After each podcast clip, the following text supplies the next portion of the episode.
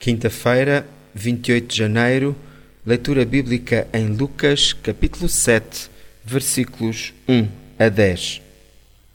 Jesus foi com eles, mas pouco antes de chegar à casa do oficial romano, este mandou uns amigos para lhe dizer: Senhor, não mereço que entres na minha casa, nem me julgo digno de ir ao teu encontro.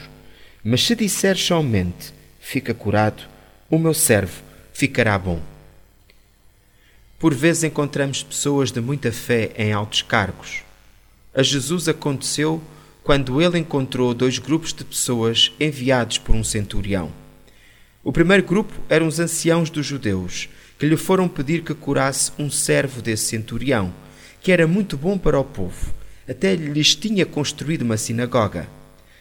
Antes de chegar à casa deste centurião, chegou um segundo grupo, amigos dele.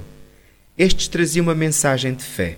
Não era preciso Jesus ver o doente, bastava dizer que ele estava curado. Como está a sua fé, leitor? O profissional Pão do Céu é apresentado pela União Bíblica de Portugal.